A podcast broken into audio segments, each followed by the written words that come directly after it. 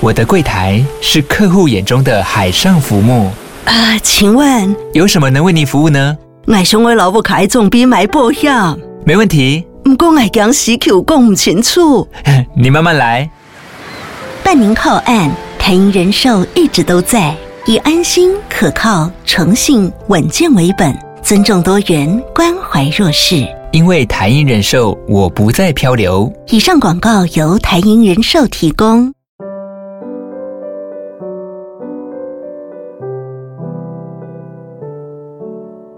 各位线上的听众朋友，大家好，欢迎来到《懂心理调出好关系》的节目。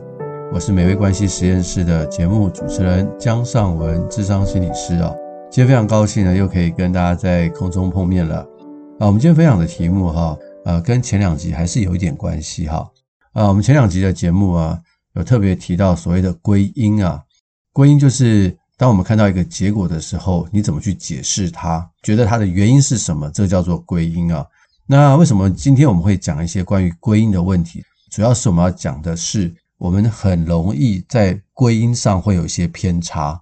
那这样的一个偏差哦，常常会导致呢人跟人之间关系的破裂或者是不美好。其实这种偏差哈，很不自觉的在生活当中就自然而然的发生，而我们自己其实并不知道。我举个我自己的例子给大家听哈，就有一次呢，我在做捷运的时候，我站在那个地方也没有什么。结果突然有一个年轻人啊让位给我坐，我就很惊讶的看着他，他就说：“诶，老伯伯，请你坐下来。”我吓了一跳啊！后来为什么他会叫我老伯伯呢？因为我的头发比较白。其实我年纪不大，但是我从很年轻的时候呢就开始有白头发。假如我没有染发的话，我几乎是满头白发，所以不认识我的人都会以为我年纪很大。所以这个年轻人呢，他就很有礼貌的请我坐下来。那我也很难去跟他去解释，我其实很年轻的时候就有白发这件事情。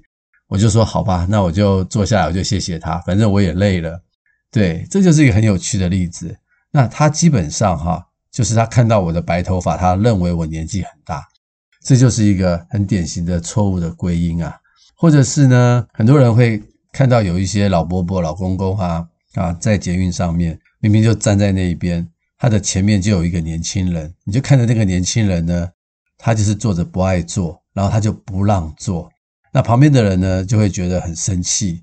你看到这个老伯伯在你的前面那么久了，你怎么不让坐呢？你这个年轻人，你怎么可以不让坐呢？大家可能没有想到，其实搞不好这一位年轻人呢，他的腿呢是不舒服的，他坐着不爱坐。所以我们常常会有这一类的一些归因啊。在我们的生命当中，那其实这些都是我们所谓的一些归因的一些偏误啊。所以呢，今天我就要去跟大家去谈谈这种归因的偏误啊。其实归因的理论认为，哈，我们不能够去决定事情发生的真正的原因是什么，只是我们对于事件发生的原因的一种感受。那这种感受哈，会在很多的事情上呢去呈现出来。譬如说，很多时候情侣啊，他们吵架的事情，他们会因为一件小事情去吵架。我们旁人呢，听了以后都觉得实在是很好笑，但是呢，他们却可以吵很大的架，因为他们的归因不一样。或者是学生们在课堂上的争论，对同一件事情有不同的观点，也是一种归因上的一种不同啊。我们之所以会去做一些归因呢，当然是跟我们每个人的经验是有关的。我们这每个人的经验呢，会导致我们现在对很多事情有很多的想象。所以事实上啊，我们都要去想啊，我们永远也可能没有办法哦，根据自己的观点去看到客观理性的现实。因为我们讲的这个不是科学研究啦。那假如是科学研究的话，我们可以有很多的数据啊，啊，很多的观察，很多的讨论啊，有一个比较客观的标准可以去讨论。但是除了科学研究以外啊，我们可能很难去说自己所说的客观理性的事实啊是对的，在我们的智商里面，常常就会发生类似的事情啊。我举个例子啊，呃，我常常在做这个伴侣智商，很多时候呢，这个太太会先过来智商，她就会跟我说她跟她先生的关系发生了什么事情啊，她就会去描述她的先生啊是个什么样的人啊，她的先生很暴力啊，很不温柔啊，很粗鲁啊，很很指责她啊。点点点哦，那我根据他太太的描述，我大概就对他的先生有一个想象的样子。那接下来我有可能就会邀请他的先生啊来到这个智商室当中。我跟这位先生在晤谈的时候，我就会发现一件每一次都会发现的事情，就是他太太眼中的先生跟我实际看到的先生有很大的落差。也因为哈有这样的一个落差，所以他们的沟通就会不良。所以呢，你就看到说，那到底哪一个是他太太眼中的先生呢？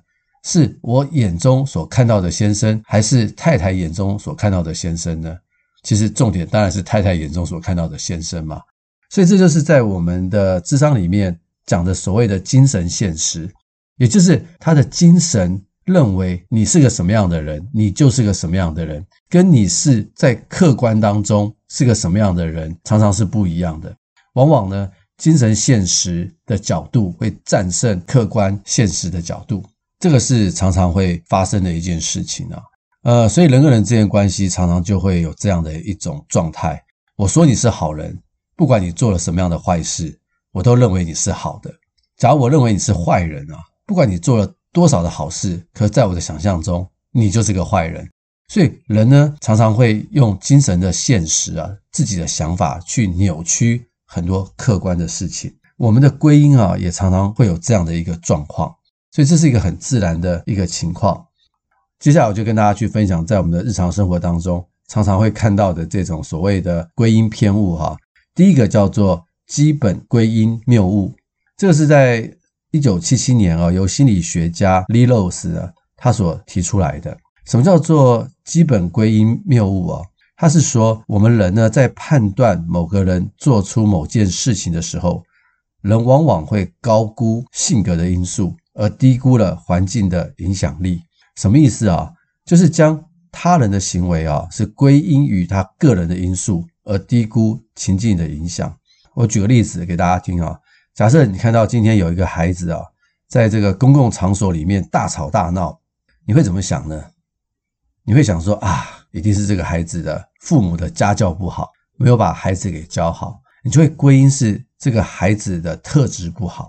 但是，假如旁边有一个人呢，跟你说：“哎呀，这个孩子真可怜啊！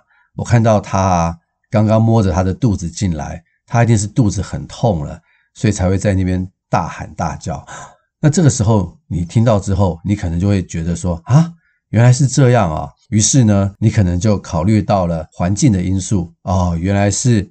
孩子的身体不舒服，那这个时候我们对他的大吵大闹的行为可能会比较谅解。很多时候我们人呢，会为了要省去一些麻烦哦，做一些简单的归因，就是归因到个人的特质。譬如说，哎，这个考试没考好，就代表什么？就是说啊，你一定不努力，没有好好学，或者是有很多父母啊，知道自己的孩子在学校跟人家吵架了，很多父母第一个反应呢，可能是什么呢？可能是觉得说是自己的孩子不好，打了别人，或者是有一些父母呢，比较宠爱孩子的，就会认为说一定是那个孩子不好，在欺负我的孩子，所以他们很快的呢就会把孩子的特质呢，不是我的孩子好，就是我的孩子不好。很多时候啊，我们就会有这样的现象，忽略环境，有可能他们吵架是因为某一件事情而吵架，而不是两个孩子好跟不好的原因啊。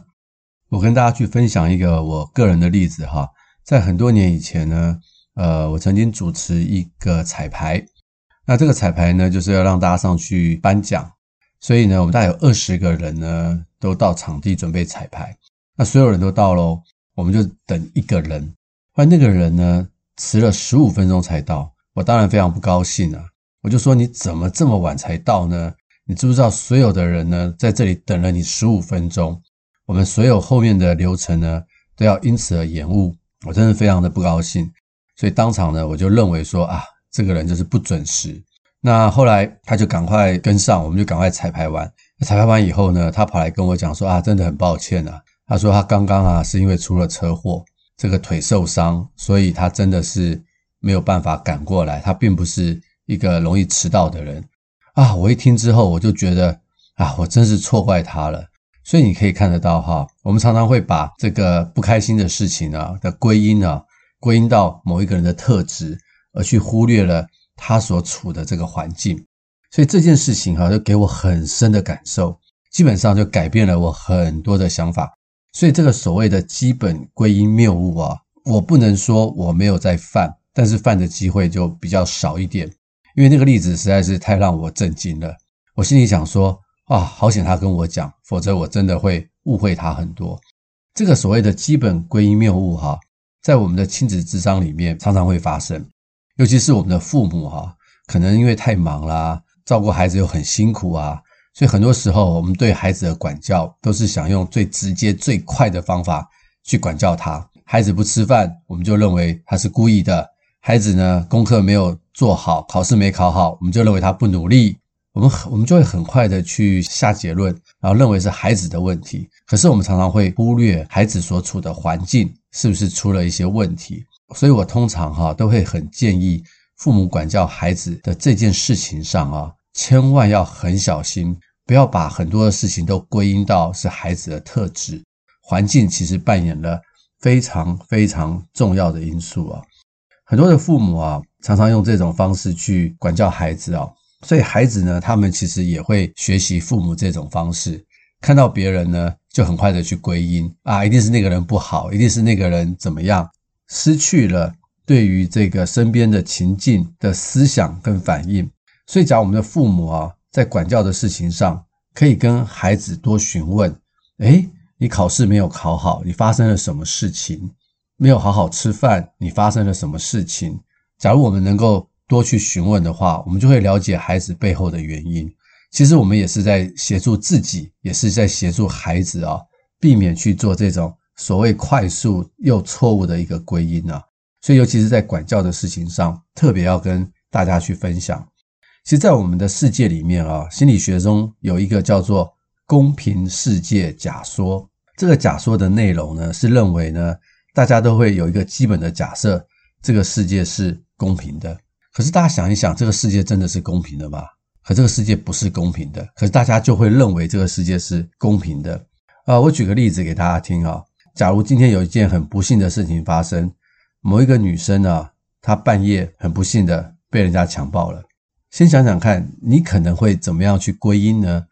我们常常会看到有一些归因的方式哦，就是啊，一定是这个女生她穿着不检点啦，半夜十二点还穿着这个裙子，又走到暗巷里面，所以他才会受害啦。要不然为什么其他人都没有被强暴，只有他被强暴呢？这个就是我们常常见的一种基本归因的谬误啊，就是把这个错误呢过度的归咎在当事人的性格。而忽略了外在的情境啊，在这个公平世界假说的背后啊，有一种所谓的防卫性思考，什么意思哈？假如你是一个女生呢，你看到这个受害者的这个女性啊，跟你本身的一些特质有点类似的话，也是长头发，也是很年轻，也是喜欢穿着裙子，你会怎么想？你可能也会很担心说，哇，我又跟她住在同个区域，所以我走在路上的话，我是不是呢也会？遭到相同的对待呢，你就会开始很担心。那你开始很担心的话，你可能就不敢出门。所以呢，我们就怎么办？我们就不会把它归为是环境犯罪率高的问题，我们可能会把它归因是那个女生的问题，因为那个女生她不检点，所以呢，她才会发生这个不幸的事情。这样的话，我就可以去降低我内心的焦虑跟感受。因此呢，我们就容易，我们就容易把一件坏事情呢。去归因到是那个人的特质，而会刻意的去忽略环境的问题，搞不好是这一区的犯罪率本来就很高，这一区的治安不好，或者是最近警察并没有去巡逻点点点的环境的一些因素，所以我们也常常会因为这个所谓的公平世界假说，就会变成是这样的一种基本归因谬误啊。不晓得大家有没有听过一个责备受害者，blame the victim 啊，就是这个意思。我们会去责备一个受害的人，但我们却忽略了环境中其他的因素。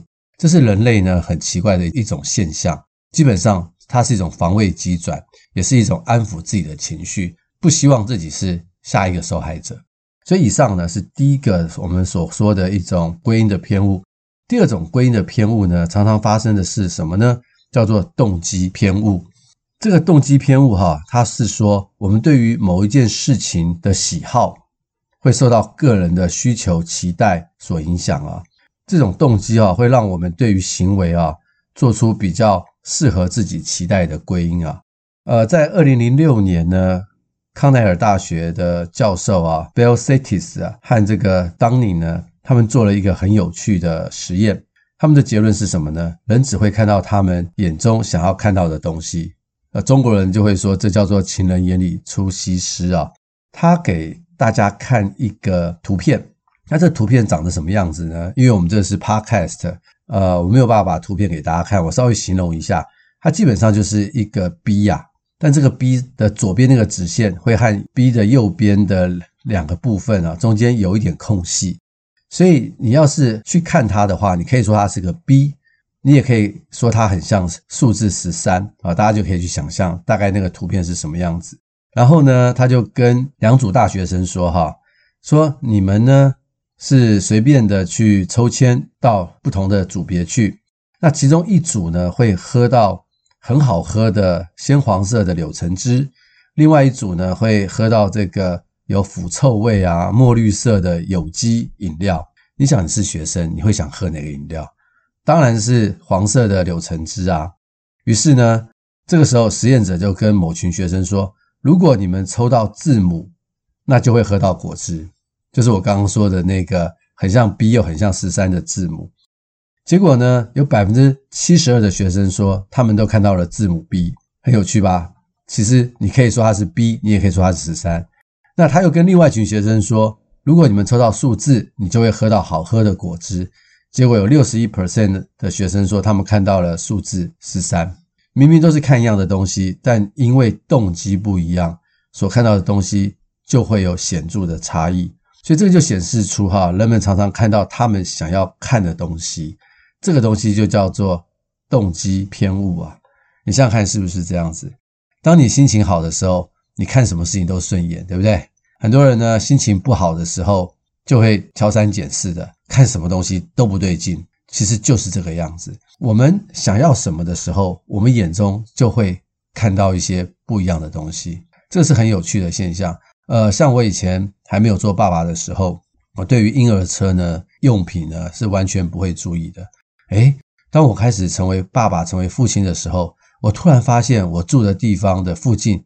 原来有那么多卖婴儿奶粉的药局，有那么多是在卖婴儿用品的商店。我以前呢是视而不见啊。当我做爸爸的时候，我开始发现说，哦，要寻找一些婴儿用的东西。诶，这些商店呢就在我眼前一个一个出现了。其实我是以前是视而不见，只是因为我现在有动机，所以我就看见了。这就是所谓的动机偏误啊。那人的动机啊，常常会跟情绪呢是环环相扣的。有机会我可以再跟大家去多分享这个主题啊。假如我们的身心状态是好的时候啊，我们读书、工作也都会好。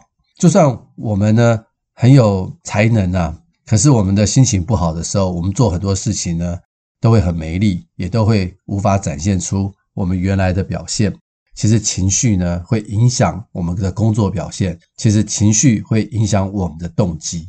在我们这个忧郁症的诊断当中，哈，其中就有一项很重要，就是你对事情有没有兴趣。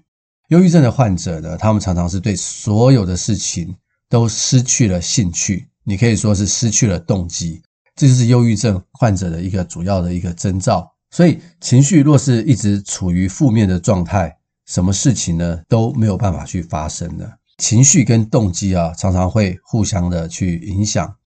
所以我常常会跟父母讲啊，假设今天你想要让孩子呢好好做功课的话，你一定要让他什么？不是去逼他，要让他有一个正向的好心情，因为好的情绪就可以带来好的动机。所以这是很重要的事情。很多父母呢不知道这一点呢，常常呢会用打骂的教育。逼孩子去做功课，其实效果并不是很好。或者是在这个工作场合当中，我们都希望我们的老板是怎么样正向、鼓励、温暖。那这样的话，我们的工作效率也会是比较高的。所以呢，情绪会影响我们的动机啊。判断一件事情，这是不是我想要，是不是我所期待的时候啊，我们要很小心。我们这个时候的情绪是处在什么样的状态？假如我们的情绪是很嗨的话。那我们可能就会突然买太多的东西，觉得这个世界都太美好了，太过乐观了。那这个时候会影响我们的一些判断。那当我们的心情不好的时候，我们的动机就会很弱，所以我们很多事情也可能都会做不好。所以我们要重新的去理解一下我们的情绪到底发生了什么样的事情。当我们的情绪产生的时候，我们可能要问问自己几个问题哈。第一个，我们接纳我们自己的情绪；第二个，我们可能要问：诶，是什么原因造成我有有这样的感受？我以前曾经有这样的事情吗？我以前曾经有这样的感受吗？是不是现在的背景而造成我不好的情绪？那我怎么样去理解我这样的情绪？当我们能够去拆解我们的情绪之后，我们在这个动机偏误的误差上啊，也可以比较去降低，就可以比较回归到理性，而不是被情绪所困扰。啊，这个是所谓的动机偏误哈。啊，第三个呢，叫做自利的归因的偏误啊，也叫做观察者的偏误啊。什么意思哈？这是一个所谓的双重的标准。我举个例子来说说看，你看见身边的一个人啊，他功课不好了，或者是做生意失败了。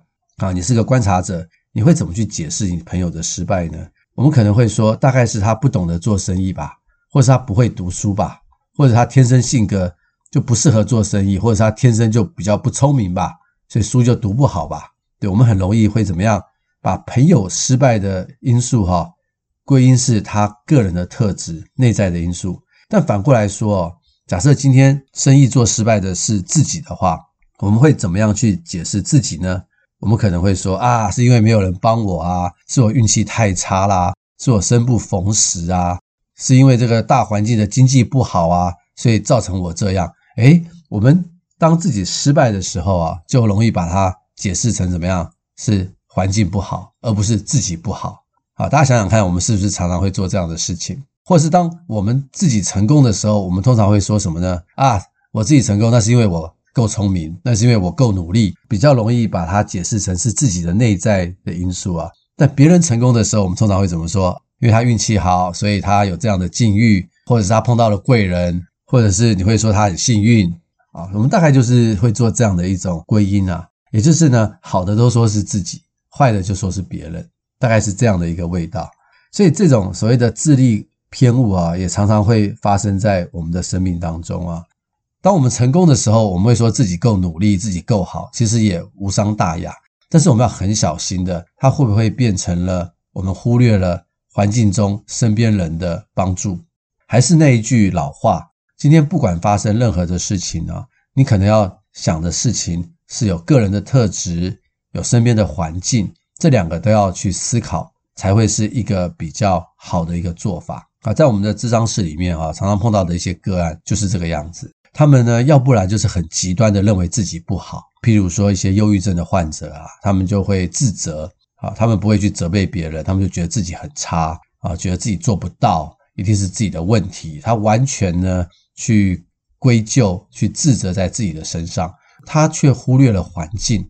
其实环境对他来讲是不公平的，在环境当中也有很多不利于他的因子，可是他们常常视而不见。那有另外一种人呢，就很容易逃避。怎么说呢？他永远都是别人的错。他今天没有做好，就是他运气不好。其实他不觉得是自己要去改变啊。这种常常把错呢都归于环境或怪在他人身上的人呢，也是很麻烦。很多时候我看到一些亲子咨商啊，或者是伴侣咨商，常常就会有这样的一个现象。在伴侣咨商当中呢，最怕的就是其中一方认为都是另外一方的错，我都没有问题，是另外一方的错。哦，那这个真的是很难去改变。那或者是在亲子智商里面呢，很多父母都认为说都是孩子的错啊，父母都没有错，都是孩子不努力。我已经花了很多钱照顾他，给他请家教，点点点，他还不好好学，都是他的错。呃，很多时候我们会跟父母讲说，不是孩子不好好学，孩子需要的是父母真诚的陪伴。可是你们太忙了，都没有陪他，所以他心情不好，他觉得孤单。所以他也没有办法好好的念书，很多父母听不进去，要不然就是把错呢都怪环境，要不然就怪自己，要不然就怪他人，没有办法很合理的去客观的去分析，哦，整件事情是可能跟个人的特质有关，可能也跟环境有关。今天的分享呢，就是让大家呢可以重新去理解，想想看自己是不是有这三大类的这个偏误。第一个就是我们说的基本归因谬误，啊，把很多事情呢都简单化了，认为都把它归到个人的特质身上啊。第二个是动机的偏误，我喜欢什么我就看到什么，或者是我想要什么我就认为那那个应该就是对的啊，这是动机的偏误。第三个就是我们说的自利归因的偏误。所以以上的偏误哈，可能都会破坏我们人跟人之间的关系，也会让我们呢看不清楚一些事实的真相。最好的状况就是可以看到人的特质，也可以考虑到环境的因素。这样的话，我们在做归因的时候呢，才不会归因错误，才可能能够更看到更客观的真实面貌。好，希望今天节目呢，可以给大家一个丰富的心灵维他命。也希望大家在生命当中会有更好的归因，那人跟人之间的关系也会更加的美好。欢迎继续收听，也将这个节目分享给更多的人。我们下回空中再见，拜拜。